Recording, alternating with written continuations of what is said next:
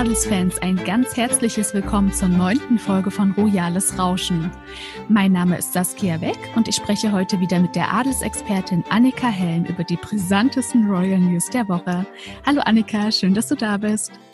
Hallo Saskia, ich freue mich auch wieder sehr, dass wir zusammenkommen und heute wieder über Königshäuser quatschen. Genau, und wir gehen jetzt am besten mal zum äh, schönsten Königshaus Europas über und zwar zum auch schönsten Prinz des Universums, wenn du mich fragst. Der hat nämlich einen neuen Job. Der Prinz Karl Philipp von Schweden, ne, der unterstützt ja jetzt das schwedische Militär, auch in Sachen Corona-Krise. Und da habe ich mich natürlich gefragt, ob er sich da vielleicht ein Vorbild an seiner Frau genommen hat. Weil Prinzessin Sophia arbeitet ja seit kurzem mehrere Tage pro Woche im Krankenhaus als Pflegehelferin. Also erstmal interessant, Saskia. Jetzt wissen wir alle, wer dein Typ ist. Karl Philipp also. ah, du Karl Philipp, ne? Also für mich ist er nicht ganz der schönste Prinz des Universums. Ähm, das ist natürlich mein eigener Zuhause, mein Traumprinz. Aber ja, ähm, ist auf jeden Fall sehr ansehnlich. Ich fand auch das Foto in der Uniform ansprechend. Da dachte ich so, hm, ja, hübscher Junge, ne? Oder Mann, ja, muss man ja sagen. Kann man schon mal hingucken, ja. Ja, kann man mal hingucken. Kann man einen Blick riskieren, ne? ähm, ja, und natürlich habe ich mich auch gefreut, ob er sich jetzt zum Beispiel an Sophia genommen hat. Die ist ja auch sehr aktiv. Äh, ein paar Mal in der Woche ist sie im Krankenhaus und hilft da als Pflegehelferin aus.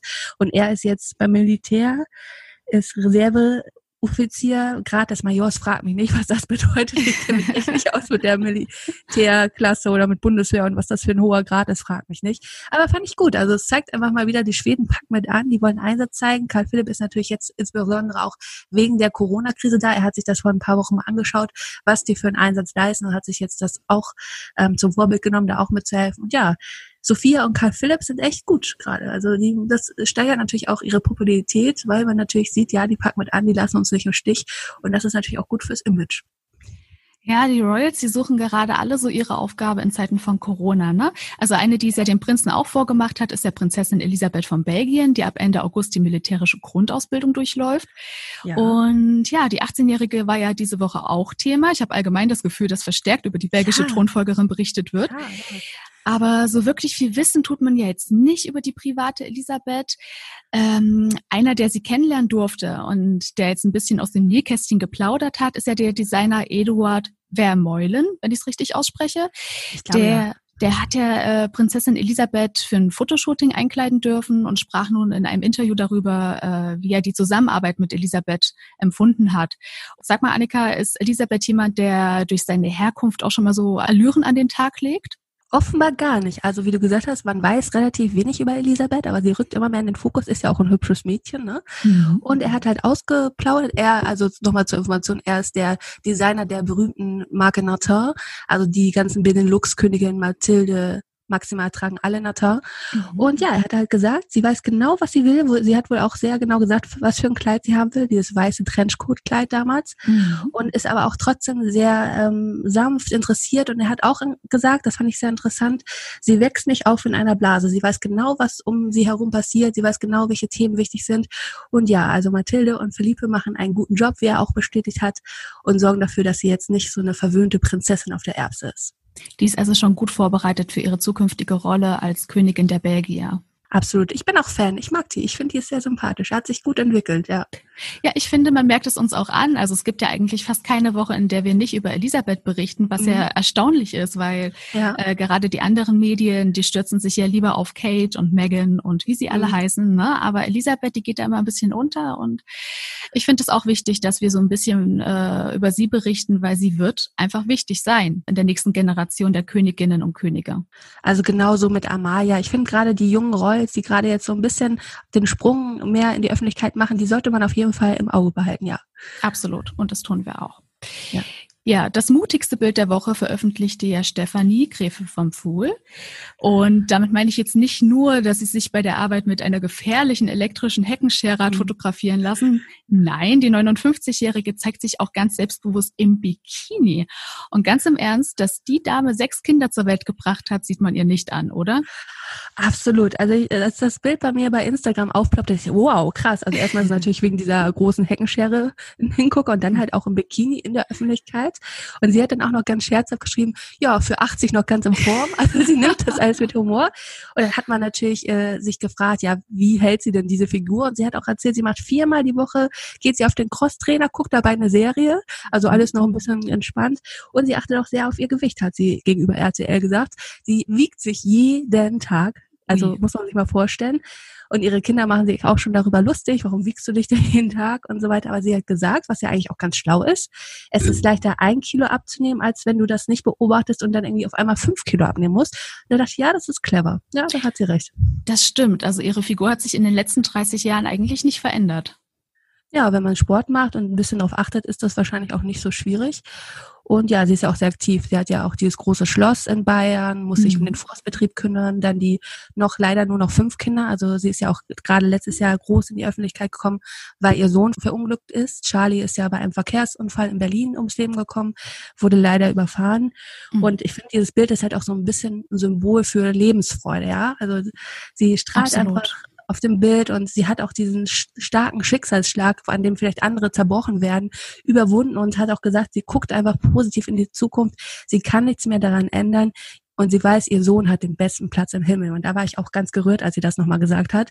Weil ich finde, sie ist einfach eine tolle Frau und sie hat es auch verdient, nicht an diesem Schicksal zu zerbrechen, sondern weiter ihre Lebensfreude sich zu bewahren. Ja, und dabei helfen ihre anderen fünf Kinder sicherlich, ja. Ja. Und wenn sie so gewichtsfixiert ist, hat sie dann auch ihr Gewicht verraten? Weil das tun ja eigentlich die wenigsten Frauen. Also mir ist jetzt kein Gewicht bekannt, aber man weiß, sie ist ja recht groß. Sie hat ja auch mal gemodelt. Also man weiß ja, sie war die Kaffeegräfin, hat dafür eine Kaffeemarke mhm. gemodelt oder den Werbespot gemacht. Aber ihr genaues Gewicht weiß ich jetzt nicht. Weißt du da mehr?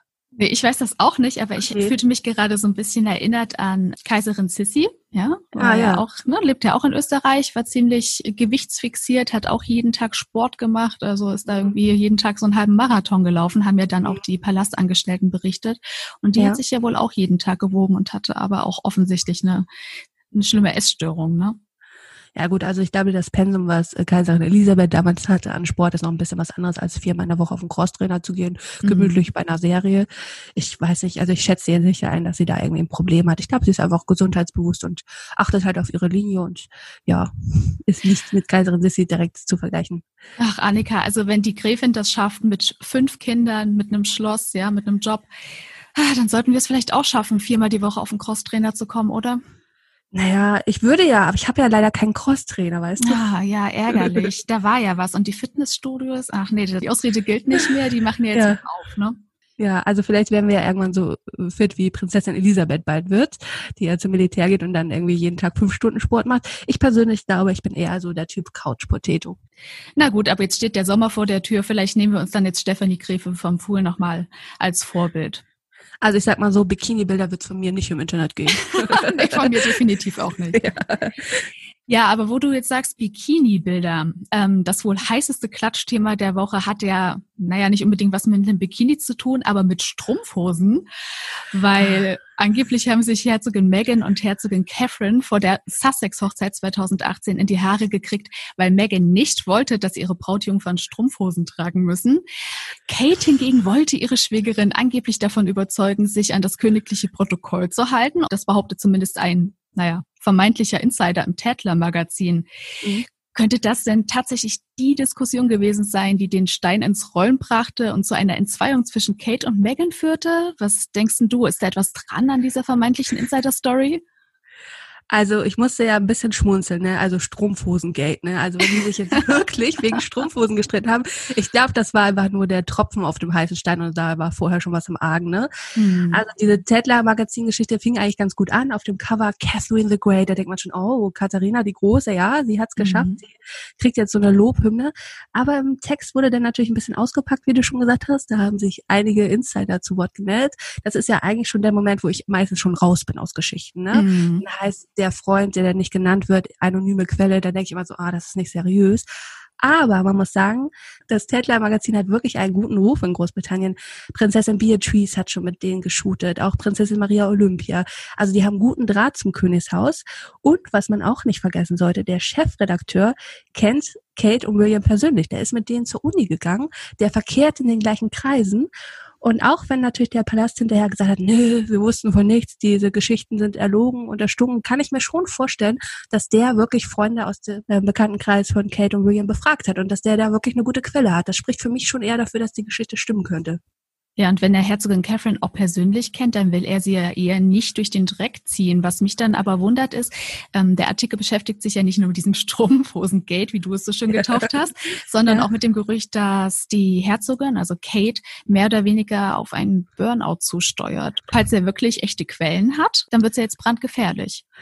Na, ich glaube, da war eher so der Kontext ein bisschen anderer, dass man so zeigen will, oh, sie arbeitet so viel, ihr müsst das alle sehen und sie ist deswegen so erschöpft. Man hat ja auch gesagt, sie ist ein bisschen wütend, weil Megan und Cherry dem Königshaus den Rücken gekehrt haben und dass man eher so in den Fokus stellen wollte, dass sie ja wirklich hart arbeitet. Da gab es natürlich auch in Großbritannien gleich so ein bisschen Gegenwind, ne, weil Kate ist natürlich, hat sich jetzt öfter gezeigt, aber sie ist jetzt keine Krankenschwester oder ein Arzt, der jetzt gerade in der Corona-Krise viel zu tun hat.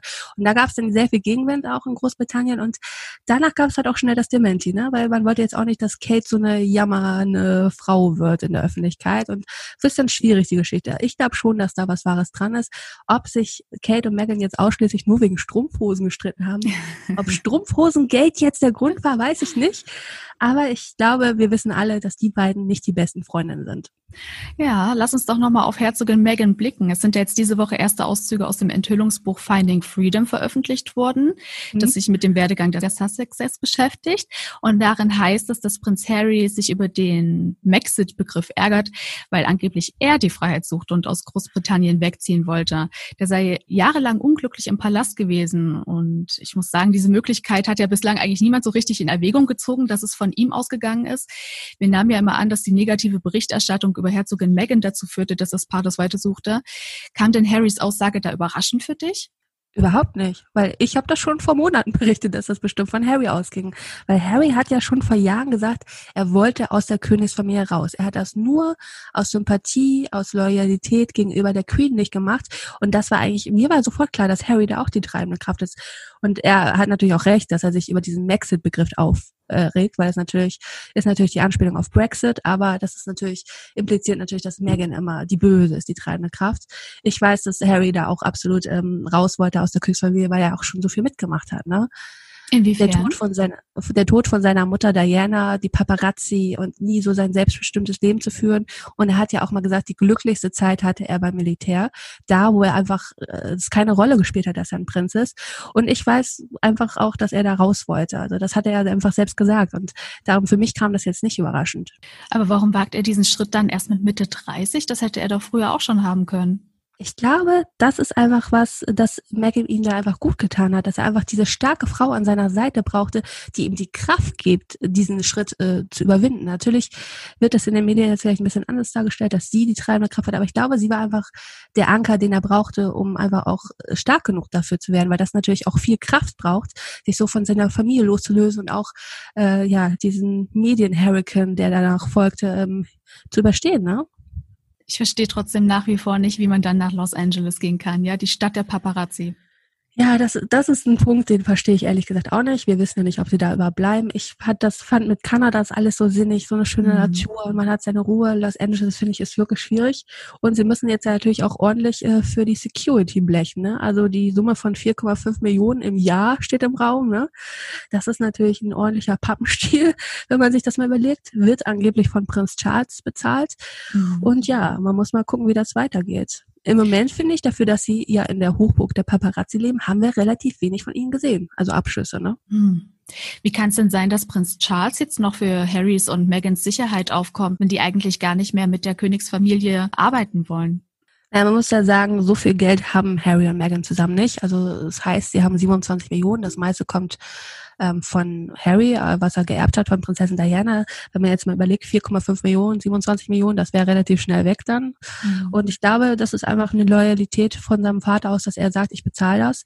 Und ich finde das auch eigentlich nicht verkehrt, weil ich finde, an Sicherheit sollte man nicht sparen.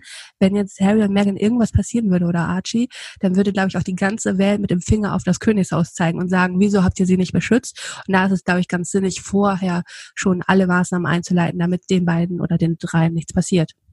Ja, das macht Sinn, was du sagst. Hohe Wellen schlägt ja derzeit auch wieder der Skandal um Prinz Andrew, der in den Epstein-Skandal verwickelt sein soll, weil mhm. Netflix zeigt ja aktuell eine mehrteilige Dokumentation über Jeffrey Epstein, der Minderjährige missbraucht haben soll. Mhm. Und in dieser Doku kommt auch Virginia Jeffrey, ich denke, man spricht das vielleicht so oder so ähnlich aus, zu Wort, ja. die vor rund 20 Jahren angeblich mehrmals zum Sex mit Prinz Andrew gezwungen worden sein soll. Und mehr oder weniger bezeugt wird das ja von einem ehemaligen Angestellten von Jeffrey Epstein, der mhm. die damals 17-Jährige beim Vorspiel mit Prinz Andrew erwischt haben will. Mhm. Und da frage ich mich natürlich, ist Prinz Andrew denn angesichts dieser heftigen Aussagen in der Doku nicht sogar gezwungen, sein Schweigen zu diesem Thema endlich mal zu brechen? Wir würden das denken, ne? aber ich glaube, man agiert im Königshaus so, dass man das aussitzt. Er hat ja auch gesagt, er kann sich an nichts erinnern. Für mich ist nichts erinnern immer so ein äh, nicht richtiges Dementi. Dann kann man ja auch sagen, nein, ich habe es nicht getan, aber nichts erinnern ist natürlich juristisch ein bisschen unverfänglicher. Mhm. Und ja, ich habe schon die ersten Minuten von dieser Doku gesehen. Die beginnt auch gleich mit einem Warnhinweis, weil natürlich wirklich auch ja unschöne Details geschildert werden, wie du sie auch schon angedeutet hast, die Pool-Szene, die ein äh, Mitarbeiter beobachtet hat. Und ja, es ist auch so ein bisschen alles so ein bisschen ach, gruselig und äh, da erzählt ja auch nochmal Virginia Jeffrey, dass er auch gleich gesagt hat, als er sie kennengelernt hat, äh, hat erraten, ja, du bist 17, oh, ich habe Mädchen, Töchter im gleichen Alter und da denkt man immer so, oh, das ist so widerlich, ne? mhm. ne? wenn das alles stimmt, ne? alles unter Vorbehalt. Es ist wohl auch so, dass Jeffrey Epstein beim 18. Geburtstag von Prinzessin Beatrice war. Und da denkt man doch auch, wenn Andrew gecheckt hat, dass das ein Sexualstraftäter ist, warum bringt er die in die Nähe seiner Kinder? Und ich habe ja persönlich immer noch so die Theorie, also steine ich mich bitte nicht deswegen, ich glaube, der hat das nicht gecheckt. Der hat das nicht gecheckt, dass das ein Sexring ist. Der dachte einfach, ja, das ist mein guter Freund Jeffrey, der hängt da rum mit Mädchen und natürlich will das Mädchen mit mir Sex haben. Ich bin ein gut aussehender Prinz. Ich glaube, der hat diese ganze Dynamik dahinter nicht verstanden. Man hat ja auch in diesem Interview gesehen, das er gegeben hat, dass er einfach irgendwie auf einem anderen Stern lebt und irgendwie nicht so äh, weiß, was wie die normale Welt funktioniert. Und ja, ich glaube, er hatte wahrscheinlich schon Sex mit ihr, ist jetzt so meine Vermutung, sonst würde sich das Königshaus ja auch anders verhalten und mehr daran arbeiten, dass diese Unschuld bewiesen wird, weil ich glaube, jeder, der irgendwie ähm, in der Öffentlichkeit so dasteht, will eigentlich unbedingt seine Unschuld beweisen. Und dass sie sich jetzt so ein bisschen da ähm, das aussitzen, finde ich, spricht eher für seine Schuld. Also was sollen wir sonst denken? Mhm. Und ja, ich glaube, der hat einfach ja, das alles nicht verstanden, was da im Hintergrund los war. Ja, dann bin ich mal gespannt, was da die gerichtlichen Ermittlungen noch ergeben. Ähm, eine, ja. die natürlich noch sehr stark unter dem Epstein-Skandal leidet, ist Prinz Andrews Tochter, Prinzessin Beatrice. Mhm. Eigentlich, Annika, hätten wir ja heute Abend mit einem Gläschen Sekt vor dem Fernseher gesessen, wenn die Hochzeit denn übertragen worden wäre, um auf äh, Prinzessin ja. Beatrice Hochzeit mit Eduardo Mappelli Mozzi anzustoßen. Ja dass die wegen der Corona-Krise verschoben werden musste, kommt der Prinzessin da ja fast schon gelegen, wenn man bedenkt, dass Netflix ausgerechnet jetzt die Epstein-Doku ausstrahlt, oder? Ja, das hätte die ganze Hochzeit überschattet. Also sowieso überhaupt, dass Prinz Andrew anwesend ist. Also Beatrice hat ja jetzt eh das Problem, egal was sie macht, sie wird immer mit ihrem Vater in Verbundenheit gebracht. Mhm. Und ja, vielleicht ist es wirklich ganz gut, dass die Hochzeit verschoben wird, obwohl ich mich natürlich gefreut hätte auf die schönen Bilder. Ich spekuliere ja auch ins Geheim schon, was was für ein Hochzeitskleid wird. Mhm. Und ja, ich glaube, jeder kann sich auch ein bisschen in Beatrice reinversetzen, die vielleicht ihren Vater einfach ganz anders kennengelernt hat, dass sie sich sowas nicht vorstellen kann. Und dass sie natürlich da auch Loyalität ähm, zu ihrem Vater beweist und natürlich aber auch trotzdem ihren schönen Tag haben möchte. Es ist alles wirklich ein bisschen schwierig und mir tut sie leid, weil sie hatte schon so viel Pech im Leben und jetzt auch noch das. Hm, schade. Das stimmt, mit dem Pech im Leben. Sie hat es ja wirklich schon als Kind schwer gehabt. Ne? Sie hatte dieses, ja. äh, sie hatte diese Woche ein Interview gegeben der Organisation Made by Dyslexia und hat ja nicht über ihren Vater oder ihre Hochzeit gesprochen, sondern eben über ihre Leserechtschreibschwäche. Was hat man mhm. denn dann darüber erfahren?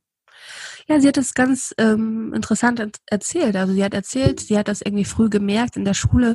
Da wurden die Bücher, die sie lesen sollten, so nach Farben sortiert und sie war immer noch beim anderen Buch, beim ersten Buch und hat dann gesehen, dass die Kinder alle schon weiter waren und hat dann auch irgendwie immer gedacht, sie ist dumm, sie ist, sie ist nicht wertvoll, sie ist nicht schlau genug, bis man dann halt gemerkt hat, dass sie ähm, Legasthenie hat.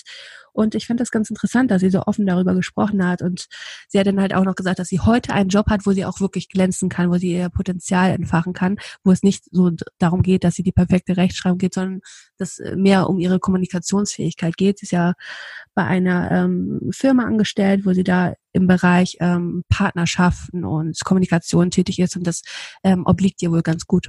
Sie arbeitet ja bei Affinity, wenn ich das jetzt richtig in Erinnerung habe. Sie mhm. meinte, dass es da auch andere Kollegen mit dieser Leserechtschreibschwäche gibt, ne? Und dass es ja sogar auch Vorteile haben kann, ähm, mhm. unter so einer Krankheit zu leiden. Was meint sie denn damit? Naja, natürlich äh, lösen die Probleme ganz anders. Ne? Die sehen Probleme anders, die haben eine andere Kreativität, mit Dingen umzugehen, sind vielleicht dann auch in der verbalen Kommunikation stärker. Und ich finde das ganz gut, dass sie da dann so einen Arbeitgeber gefunden hat, also eine Softwarefirma, dass sie da dann auch ihre Stärken ähm, einbringen kann und nicht immer darauf erinnert wird, wo sie vielleicht Defizite hat. Und das finde ich ganz gut. Mhm. Ja, sehr interessant. Das macht bestimmt anderen Betroffenen auch nochmal Mut. Ja, sie ist ja auch nicht die einzige Adlige, die eine Leserechtschreibschwäche haben. Wir wissen ja, im schwedischen Königshaus ist es auch sehr verbreitet. Mhm. König Karl Gustav hat das an seine Kinder weitergegeben, die alle mehr oder minder schwer darunter leiden. Und ja, ich finde es auch gut, dass man offen darüber spricht, weil das eigentlich kein Tabuthema sein sollte. Dafür sollte sich auch niemand schämen. Richtig. Es gibt ja viele Betroffene. Absolut. Ja, dann vielen lieben Dank fürs aufschlussreiche Gespräch, liebe Annika.